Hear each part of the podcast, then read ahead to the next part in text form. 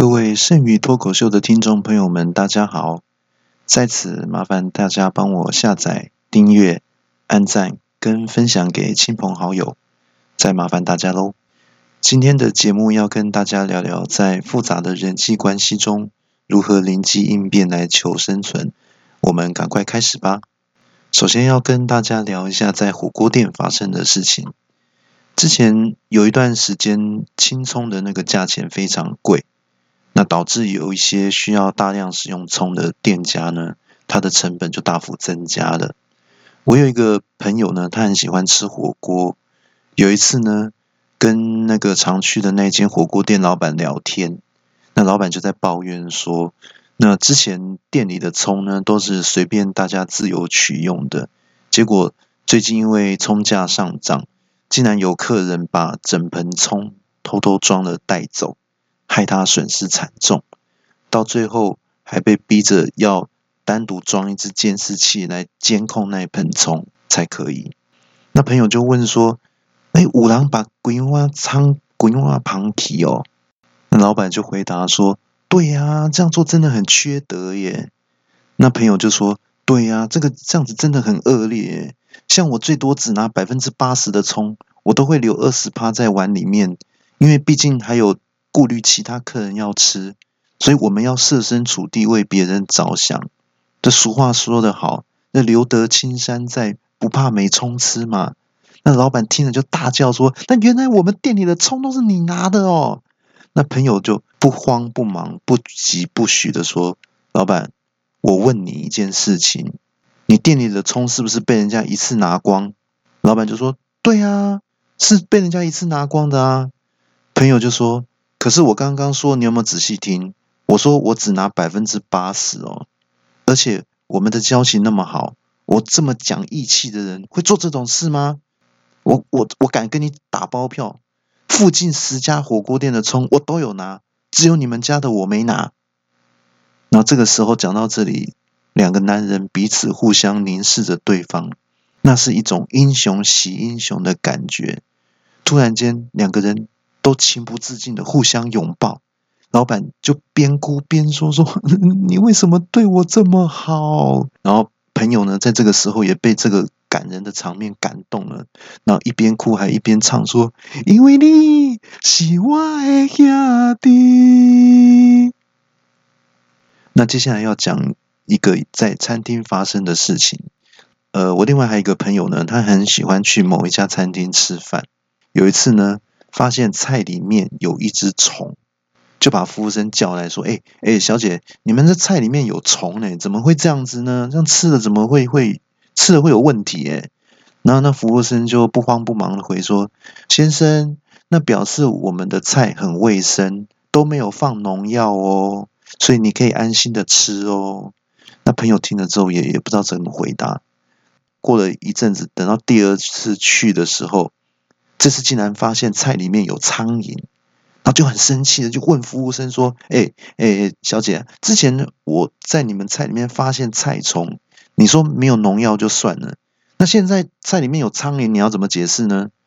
那服务生就说：“呃，那表示我们餐厅的菜真的很好吃，连苍蝇都很爱吃耶。”那后来第三次朋友再去的时候，这次竟然发现菜里面有蟑螂。那朋友心里就想说：“哦，前两次让你混过去哦，这次看你要怎么解释。”就很生气的把服务生叫过来，跟他说：“你在里面有蟑螂，怎么办？”没想到服务生就说：“呃，先生，你真的运气很好诶，全餐厅这么多客人，只有你的菜里面有蟑螂。你等会吃完一定要记得去买乐透哦。”结果朋友真的吃完之后去买乐透，可是没有中奖。那感觉被耍了，就很生气，想想一定要报仇。等到第四次再去吃的时候，就有点兴师问罪的味道，就跟服务生说：“那个上次菜里面有蟑螂，你叫我去买乐透，结果竟然没有中奖，这你要怎么解释啊？”哈，那服务生就说：“呃，先生不好意思，那这样可能您的运气哈，可能在你跟蟑螂邂逅的时候就用完了。”那所以买乐透的时候就没有那个运气喽。那朋友就发现这个服务生反应真的太快了，好几次都想要认输了。那好在呢，后来又一次被朋友抓到他的把柄，终于找到一次报仇的机会。那就是后来又有一次呢，服务生呢，他端汤过来的时候，然后朋友发现他竟然手指伸到汤里面去。等到上桌的时候，朋友抓到这个千载难逢的机会，当然不可以轻易的放过。俗话说得好，君子报仇，十年不晚。朋友马上就很严厉的斥责那个服务生说：“哎，你端汤怎么可以把手指伸到汤里面？真的很不卫生哎！”那服务生啊，一听了之后，好像就有点羞愧的表情，好像做了坏事被发现一样，就大叫说：“要羞哦！这是我才刚刚擦好的指甲油哎！”后来大家知道我朋友对那个服务生说什么吗？朋友竟然要求说。我可以拜你为师吗？然后服务生就回他说：“呃，你的资质太差，不配做我的徒弟哦。”接下来要跟大家聊一下在便当店发生的事情。我很喜欢吃一家便当店的排骨饭。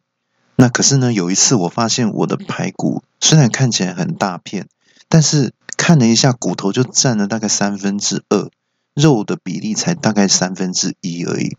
那我就跟老板反映说：“哎，老板，你你这个肉好像有点太小了哦。”那后来过了一阵子再去的时候，就发现老板有改进，但是他只是把骨头去掉了，肉还是一样大。那我就说：“老板，你你这个只是把骨头去掉而已，那个肉还是一样小啊，你下次可以弄大块一点的好吗？”然后老板就回说：“哦，好了好了好了，知道了。”啦。”结果再下一次，我发现，诶，排骨真的变大了诶。可是咬下去一一一看，竟然整块都是骨头，一点肉都没有。那我就说，老板，你你这样子是在把我当狗是吗？弄这个整块都是骨头的给我，而且现在狗都很好命了，都没有在啃骨头了，你知道吗？那老板就慢慢的回我说，那这证明了一件事情，就是你的命比狗还不如。那接着又要来聊在公司里面发生的事情。就是在公司，如果我们平常工作的很累的时候，呃，都会做一些休息或是一些休闲，这些都是无可厚非的。可是，如果在休息或休闲的时候，如果被上司发现了，觉得你在偷懒，这个时候呢，我们就有一些应对的方法，还有灵机应变的一些说辞。首先，第一种情况是，如果在上班的时候呢，睡觉被经理发现。这个时候，你在起来的时候，记得先把口水擦一下，比较不会失礼。那这个时候，你就要回答说：“呃，经理，不好意思哦，我我昨天晚上因为在赶那个要交的那个报告哈，熬夜到凌晨三点呢，所以就有点精神不太好这样子。”那经理就说：“哦，你这么认真哦，是什么报告啊？”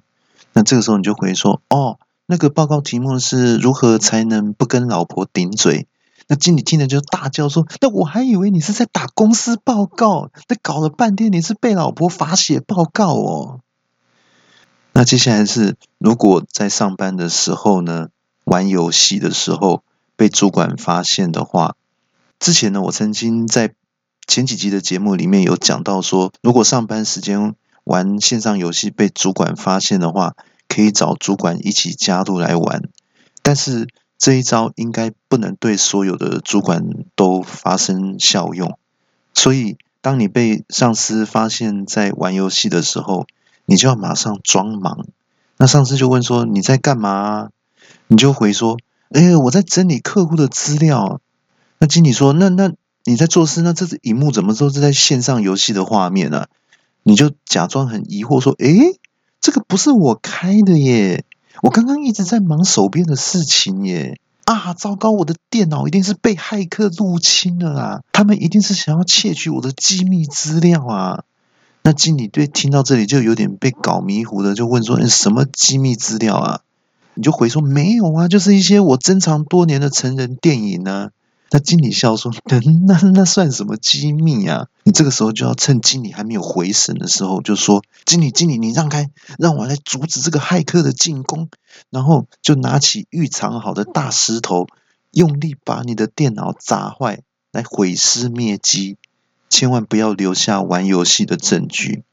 那经理就说：“哎，你你干嘛毁损公物啊？我还要想要下载你的成人电影拿来自己来收藏啊。”还有就是，如果呢你在上班的时候因为做的太累了，就起来活动一下，做一下运动。